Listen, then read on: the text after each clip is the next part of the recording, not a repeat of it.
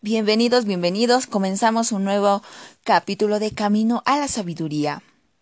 Vamos a hablar hoy de un cambio radical. El arrepentimiento es una postura de sincera humildad delante de Dios.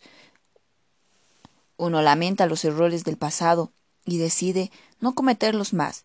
Ese es el verdadero arrepentimiento. Y ahí les contamos, ¿no? Que en el 2010 el presidente mundial de Toyota expresó un profundo arrepentimiento por las fallas mecánicas que ocasionaron pues la muerte de varios conductores que obligaron a su empresa a retirar millones de vehículos del mercado. Pero sin embargo, Akio Toyoda rechazó las denuncias de algunos expertos de que el problema radica en la palanca electrónica de los automóviles que ellos importan. Lamento profundamente cualquier incidente y accidente que se haya podido producir por los vehículos Toyota, declaró Toyota, el, el creador, ¿no? Quien es nieto del fundador de la empresa, ¿no? La mayor automotriz a nivel mundial ante una multitud de cámaras, Toyoda, de traje oscuro, fue interpelado por la Comisión de Supervisión y Reformas de la Cámara de Representantes. Al comenzar, alzó la mano derecha y juró decir la verdad. Arrepentimiento. ¿Qué es eso? Bueno, esta lección se centrará en el genuino arrepentimiento en una perspectiva bíblica. Sabes, los autores y los personajes bíblicos hablan bastante acerca del tema. Los profetas del Antiguo Testamento con frecuencia llamaban a Israel al, arrepentimiento. Juan el Bautista predicaba el bautismo de arrepentimiento para perdón de los pecados en Marcos 1.4, por ejemplo. En el Pentecostés, cuando las personas escucharon el sermón de Pedro y le preguntaron de qué debían hacer, él contestó, arrepiéntanse. Hechos 2, 38. Y, una, y así, y así sucesivamente. En la Biblia constatamos dos tipos de básicos de arrepentimientos. El primero es el superficial y el otro es el profundo. Pablo los llama tristeza del mundo y la tristeza que proviene de Dios. Primero, el arrepentimiento, el arrepentimiento superficial, descrito por la palabra griega metamelomai, es una simple tristeza por el fracaso. ¿Sabes? Tiene más que ver con el remordimiento y aparece después del descubrimiento del pecado, como fuga de las consecuencias. Generalmente este se expresa por la frase si el arrepentimiento matara, yo estaría muerto, ¿no? Ese arrepentimiento se agotará en sí mismo, es decir, no conduce a un cambio positivo realmente. Puede ser ilustrado por el comportamiento de Judas, por ejemplo, discípulo de Jesús. Judas traicionó a su maestro por motivos no muy claros, ¿no? Luego vio la gran maldad que había hecho y ¿y qué hizo? Se ahorcó porque tenía ese remordimiento en su corazón. Pero ahora vemos la otra cara de la moneda con el arrepentimiento profundo. Este, descrito por la palabra metanoia, es el reconocimiento de que hicimos algo malo, que perjudicamos a alguien y la firme decisión de arreglar el mal y no volver a cometer lo que es muy importante esto. Generalmente no se expresa con lágrimas, pedidos de disculpa y promesas de cambio. Es, eso es lo que se hace en sí. Este arrepentimiento va más, más allá de la tristeza es decir, trae cambios positivos. Como dice Pablo, es arrepentimiento para salvación, como lo dice en 2 Corintios 7:10. Puede ser ilustrado por el comportamiento de Pedro. Discípulo de Jesús, Pedro, ¿sabes? Negó tres veces ser su seguidor. Luego reconoció el mal que había cometido y lloró amargamente. Encuentras esto en Mateo 26, 75. Más tarde, después de la resurrección, Jesús lo encontró en la playa, hizo una fogata que recordaba aquella noche de la negación, en la que Pablo, en la que Pedro, en perdón, se calentaba cuando negó al maestro. Pero con todo esto lo recuperó.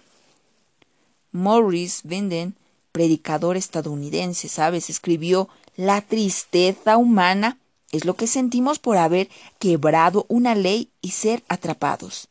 La tristeza de origen divino es la que experimentamos por haber quebrado un corazón y herido a nuestro mejor amigo. La experiencia, por ejemplo, del rey David muestra la naturaleza destructiva del pecado y la naturaleza senadora del arrepentimiento. Primero, el rey cometió dos grandes pecados. Adulteró con Betsabé y ordenó poner a Urias, su marido de ella, delante en la batalla para que muriera. Esta historia es, es muy intrigante, ¿sabes? En 2 Samuel 11.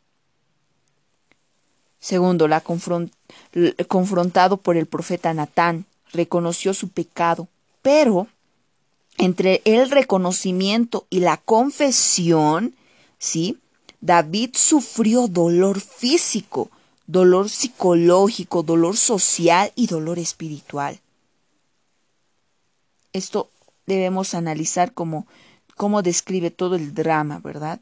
David relata que mientras él guardó silencio sobre sus pecados, sus huesos se envejecieron y él se sintió encorvado y humillado. Entonces, en desesperación, ¿qué hizo? Clamó por el perdón divino, esperanzado en reencontrar esa paz que había tenido y la alegría de volver a vivir. Sabes, la mejor parte en la experiencia de David es que Dios aceptó, aceptó su arrepentimiento y lo recuperó. El cuadro Pasos para la restauración muestra las etapas por las que pasó el rey. Primero, en este cuadro vemos que existe el pecado. Luego, tú subes un escalón más arriba, es como una grada, y tú sientes culpa de ese pecado. Siguiendo, subes un poquito más y viene ahí la desesperación, como sintió David, ¿no? A la desesperación al, al ver que lo que había planeado lo consiguió. Lo consiguió por méritos propios. Un poco más, subes un poco más y viene ahí recién el arrepentimiento, donde todo lo que has hecho, tú, tú te arrepientes, pero te arrepientes de corazón. Y ahí subes un escalón más y ahí viene la confesión, pero no la confesión a seres humanos. Tú puedes ocultar todos los pecados a las personas que te rodean, pero sabes, no puedes ocultar ninguno de los que has hecho a Dios.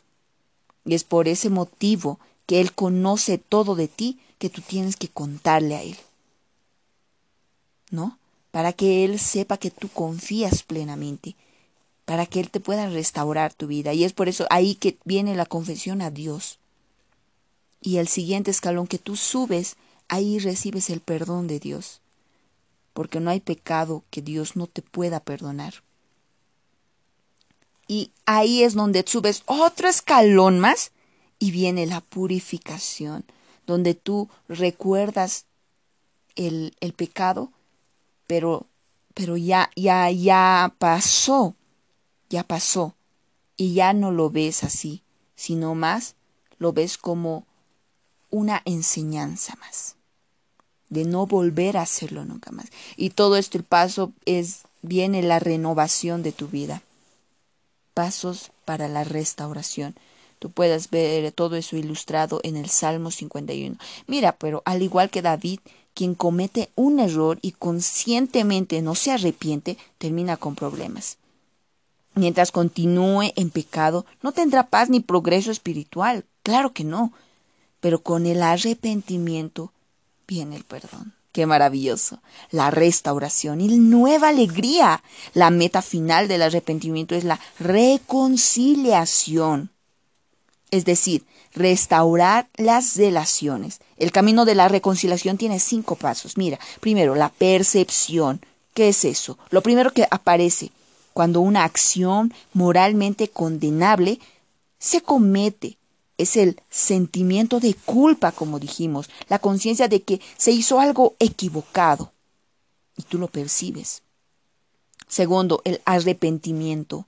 Ya vemos, al percibir el acto perjudicial, la persona se lamenta por, por lo que ocurrió y decide no volver a repetir el mal. Tercero, la confesión. Paso clave clave en el proceso. La confesión es la confrontación con la víctima, la comunicación del arrepentimiento. Mira, todo esto es lo que se debe hacer. El cuarto, pedido de perdón. Mira, esto es la culminación de la confesión, el pedido de perdón. Se puede hacer por medio de expresiones formales, una disculpa, un fue sin querer, lo lamento, no no vi las consecuencias de mis acciones y demás. De un pedido perdón puede repetirse o de una manifestación de sentimiento. Estoy realmente arrepentido por haberte herido. No. Cuando uno se arrepiente de verdad, pues no lo vuelve a hacer. Y quinto, la reparación. Bueno, este paso resulta del anterior, ¿sabes? Consiste en hacer lo que sea posible para reparar el mal practicado. Y aquí vemos la historia de Zaqueo, que es, es, relatada en Lucas 19. Esta ilustra ese proceso, aunque no todos los pasos estén claros en el texto bíblico, claro. Saqueo era un quién? Un cobrador de impuestos. Y sabes, en esos tiempos los cobradores de impuestos eran uf, los más, más odiados. Él era cobrador de impuestos de Judea en el tiempo de Cristo. Era bajito, ¿no? Eh, física y moralmente. Explotaba al pueblo y era despreciado por la gente. Mira, por eso no tenía paz en su corazón. ¿Sabes? Un día Saqueo subió a un árbol para ver a Jesús, quien se ofreció para cenar en su casa.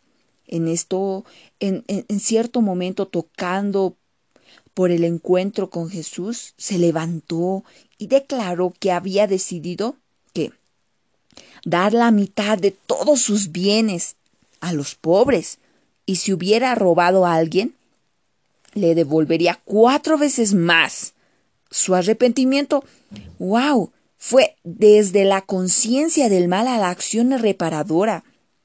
Impresionante.